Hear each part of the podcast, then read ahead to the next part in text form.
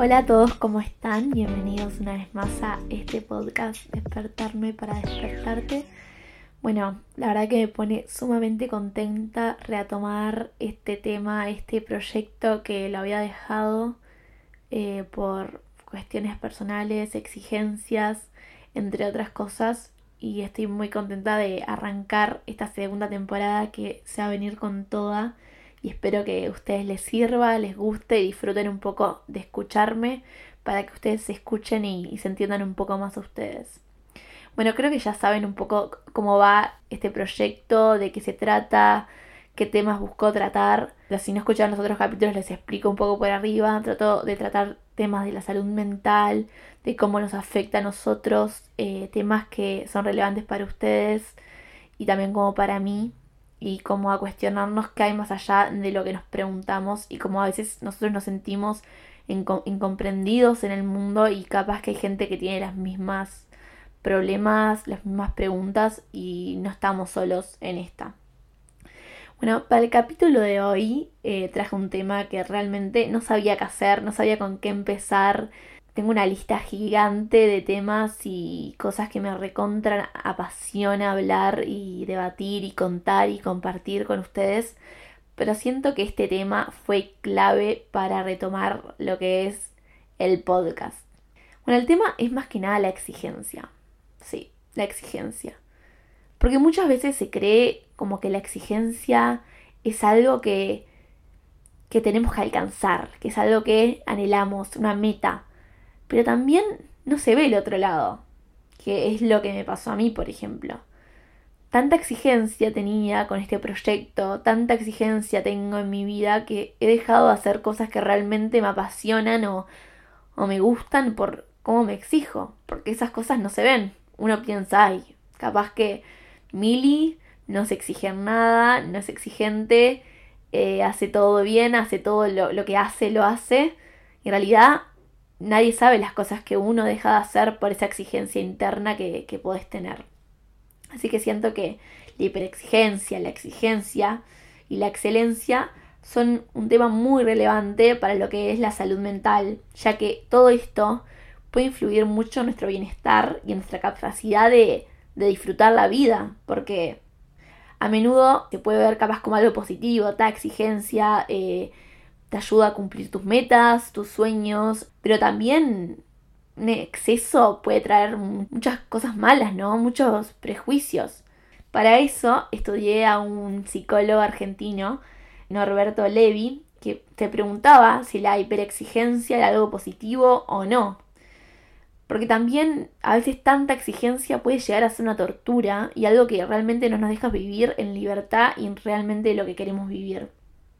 Primero que nada, quiero explicarles un poco que la hiperexigencia, la exigencia, la excelencia puede realmente afectarnos y hasta generarnos altos niveles de ansiedad, de estrés, de frustraciones que capaz en el día a día no nos damos cuenta, pero hasta en un momento el cuerpo te dice no puedo más y te llega a explotar. A mí me ha pasado que, que a veces de tanto aguantar, tanto aguantar, tanto suprimir por temas de exigencias personales y seguramente a vos te pasó, el cuerpo sí o sí lo arranca a liberar de otros lados, como puede ser la ansiedad y temas así de estrés, que a veces no entendemos el por qué, pero siempre hay un porqué de trasfondo que hace que eso aparezca. Que eso igual lo quiero hablar en otros episodios, tratar temas de ansiedad, estrés.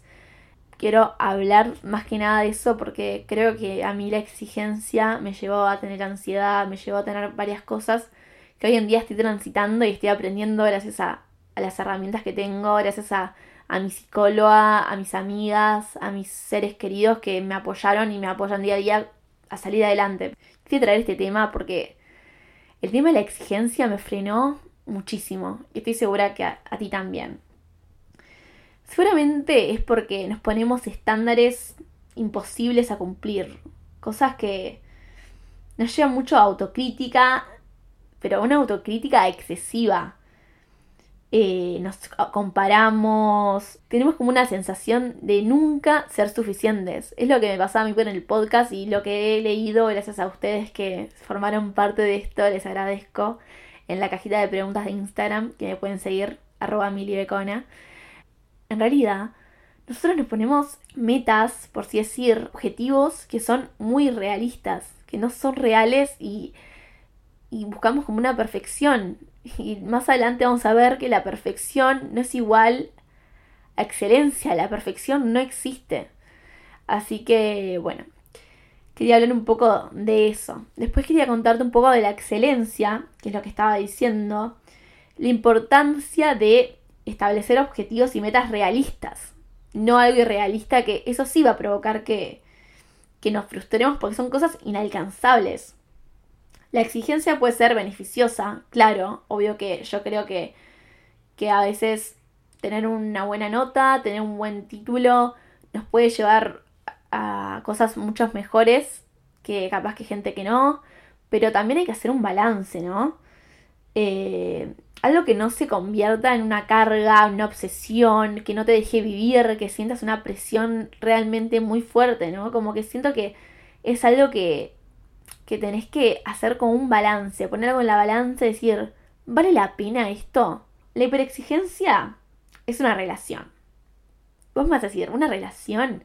Claro, sí, una relación, porque en la hiperexigencia está el vínculo entre nosotros, que sería el exigidor, y el exigido.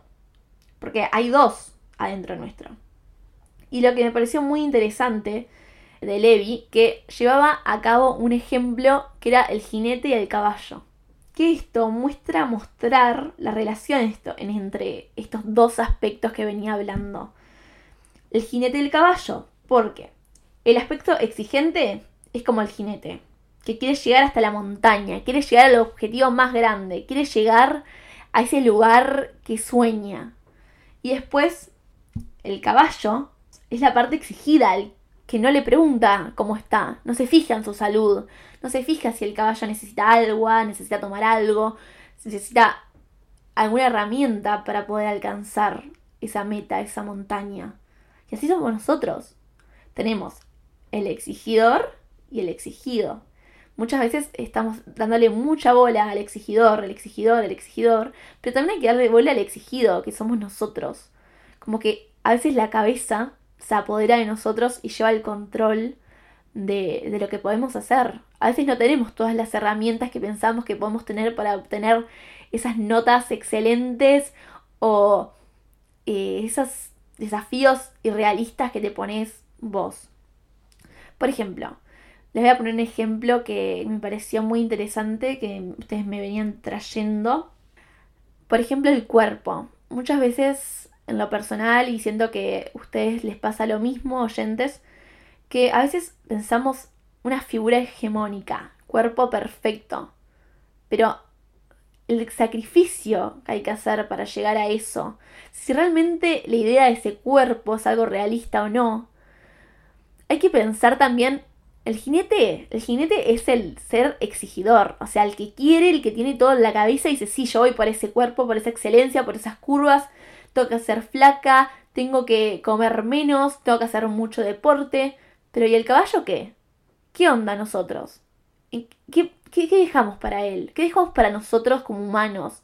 Perdemos nuestra esencia, perdemos nuestro, nuestro sentido de, de vivir a veces, no nos damos cuenta que estamos tan metidos en, en la hiperexigencia que nos olvidamos de este exigido, nos olvidamos de, de, este ser que en realidad somos nosotros. Está bueno pensar como el exigidor y el exigido. Son cosas totalmente separadas que hay que pensarlo y te invito a reflexionar sobre esto a ver si en algún momento te pasó o te pasa. Te invito a que hagas pausa y pienses, sí, en este momento fui muy injusta, mi ser exigidor exigió mucho a mi ser eh, exigido y se pasó. Y está bien aceptarlo y está bueno para reflexionar y realmente reimplantearte esas metas, esos deseos que realmente tenés, a ver si son alcanzables o no. Porque a veces estamos siempre en busca de más, de más, de más. Siempre, por ejemplo, a mí me pasaba o me pasa que yo busco con este podcast una excelencia. Pero también, si busco una excelencia, como que pierdo como mi esencia, pierdo lo que yo realmente quiero transmitir, porque yo en mi podcast busco como transmitirles un cierto confort, confianza, que ustedes estén enterados, estén familiarizados con los asuntos, no algo que sea tan teórico, pero que tenga teórico, que no sea tan perfecto, que sea algo como para que todos puedan entenderlo de una manera más sencilla. Y yo no, para mí no, para mi hijo tiene que ser perfecto, recontrateórico, eh, reestructurado, pero ¿qué sentido tendría eso? Mi ser pobre, mi ser exigido, se frustra, porque dice, yo nunca voy a llegar a eso. Yo no, no puedo. Mi caballo no, no le da, no le da el agua, no le da la, no le da la energía para hacer eso. Y está bien, está bien, tipo, aceptarlo y, y dejar ser. Así que te invito a reflexionar sobre esto y que pienses en qué aspectos de tu vida te pasa eso. Porque también la excelencia, como otro tema, un pilar fundamental, hay que encontrar un equilibrio entre la exigencia y la excelencia. Siempre podemos aspirar a mejor, pero hay una trampa brutal, porque en realidad, ¿qué es mejor? ¿Qué es la perfección? Siempre buscamos como más, más, más.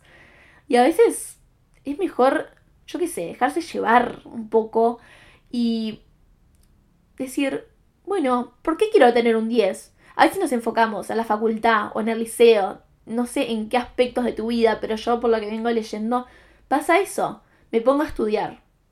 Mi persona exigidora, mi ser exigidor, le exige al exigido, estudia, estudia, estudia, estudia muchísimo. Dale que tenés parcial el lunes, estudia, tenés que sacarte un 10.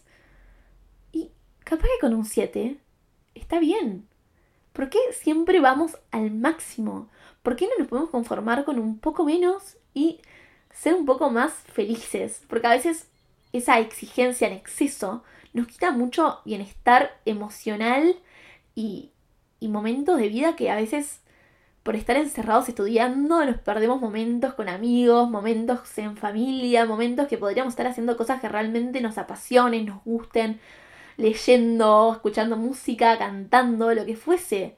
Y decimos, no, no, no, tengo que sacarme un 10.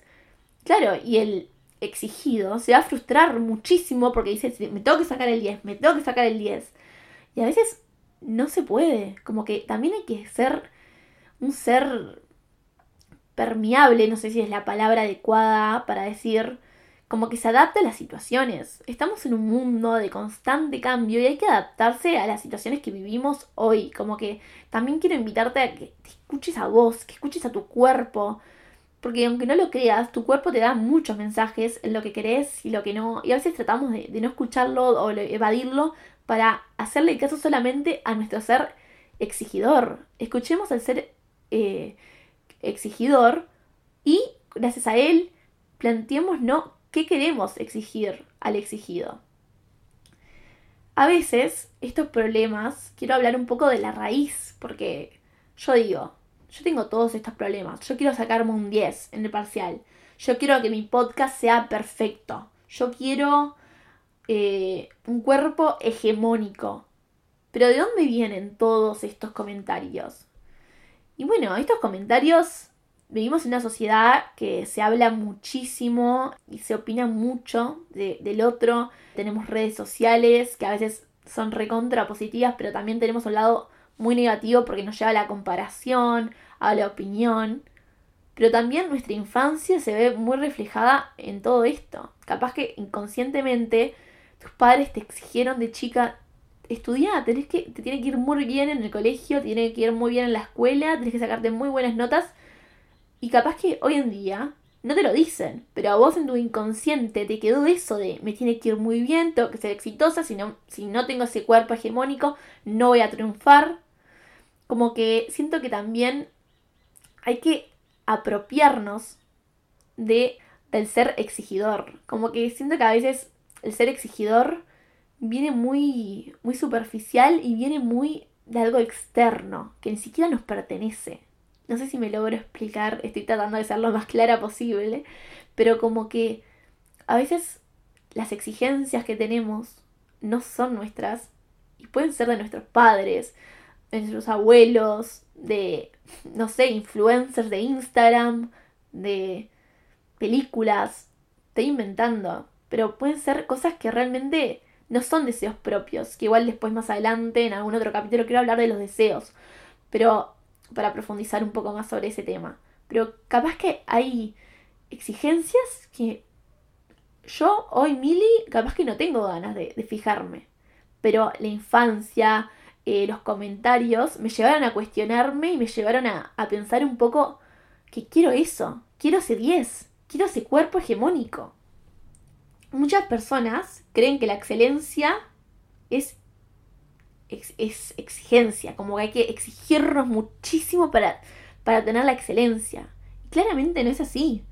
La verdad que eh, la exigencia extrema no es necesaria para lograr nada, no es necesaria para lograr la excelencia. No, aunque vos te exijas muchísimo, nunca significa que, que vas a sacarte un 10 en el examen.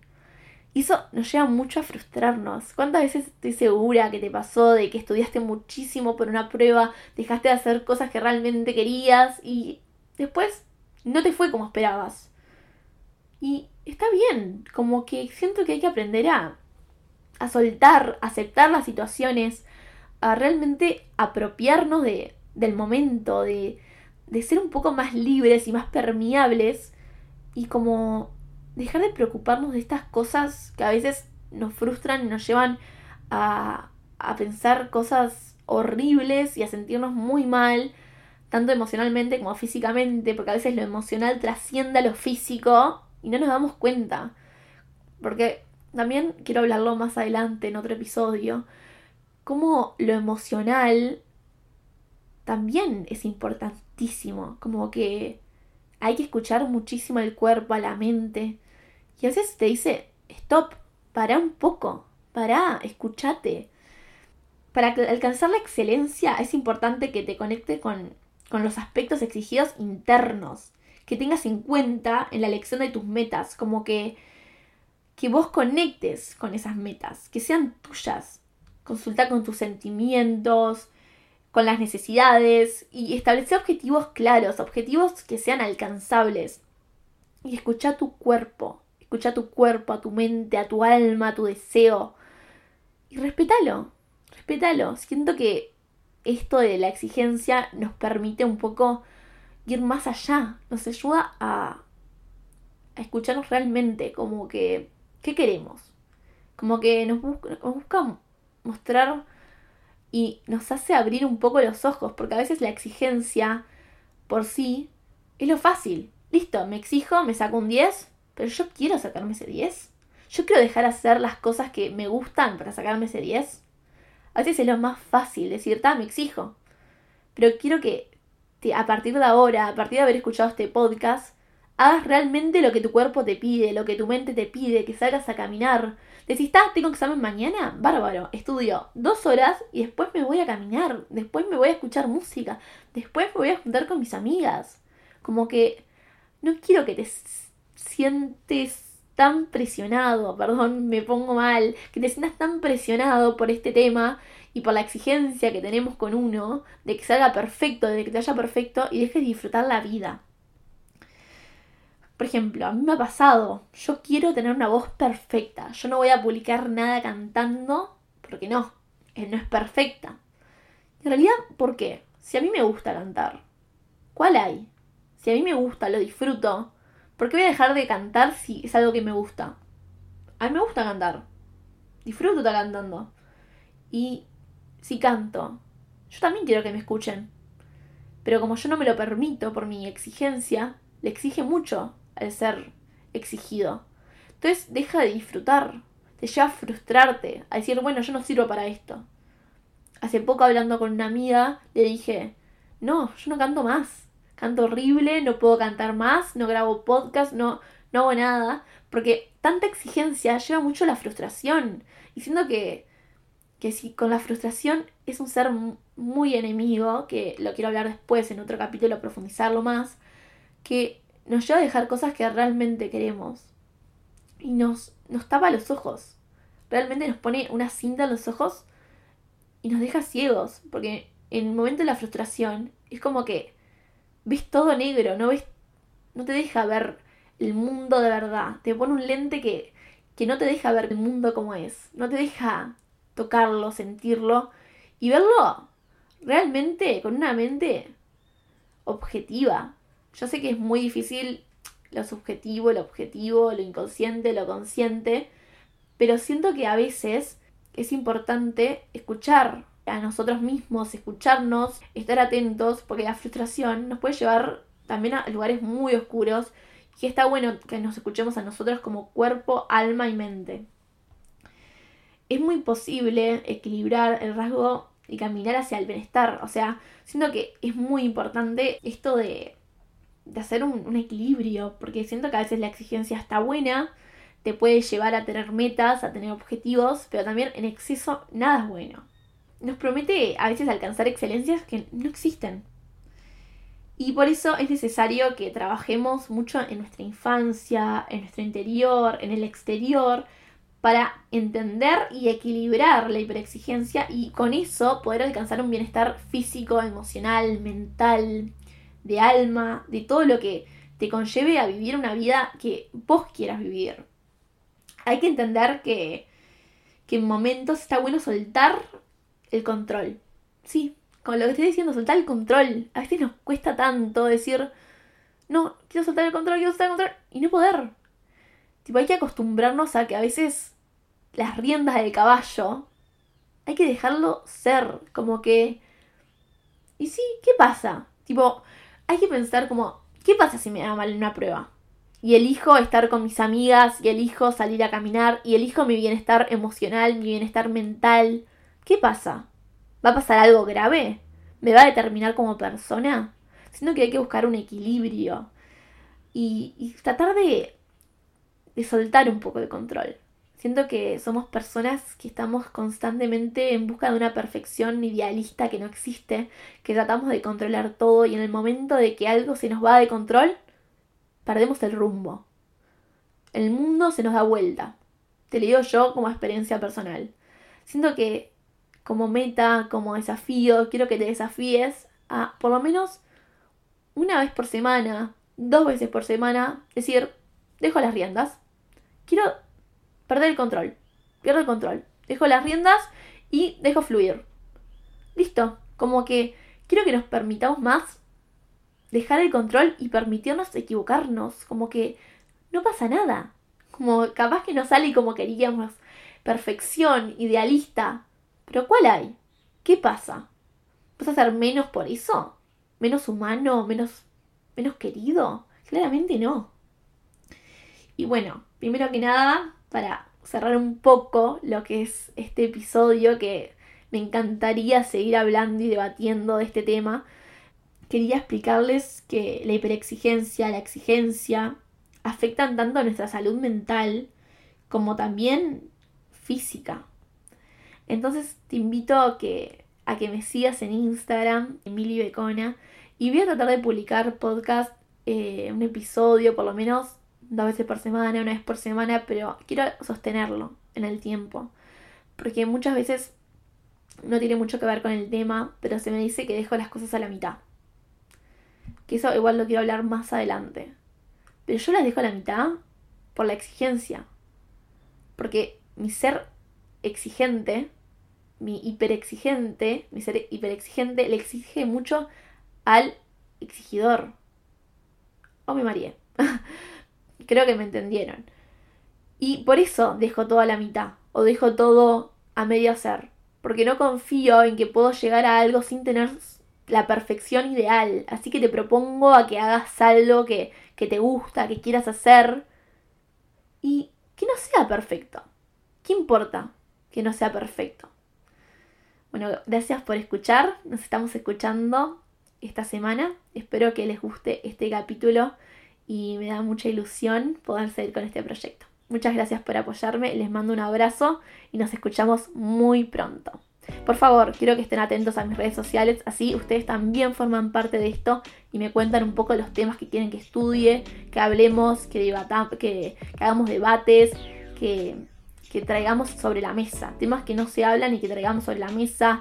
Si les gustaría que entreviste a alguna psicóloga, eh, la verdad que siento que a lo personal quería agradecerle mucho a mi psicóloga, a mis amigas, a mis seres queridos por apoyarme siempre a, lograrlo, como a no ponerme trabas que yo ya me pongo, como ir de a poco sacando mis trabas y tratando de abrirme un poco el camino y hacer, y hacer realmente lo que tengo ganas de hacer. Así que nada, agradecerle y mandarles un beso enorme, enorme, enorme, enorme. Y bueno, ahora sí, los despido, nos estamos escuchando. Despertarme para despertarte.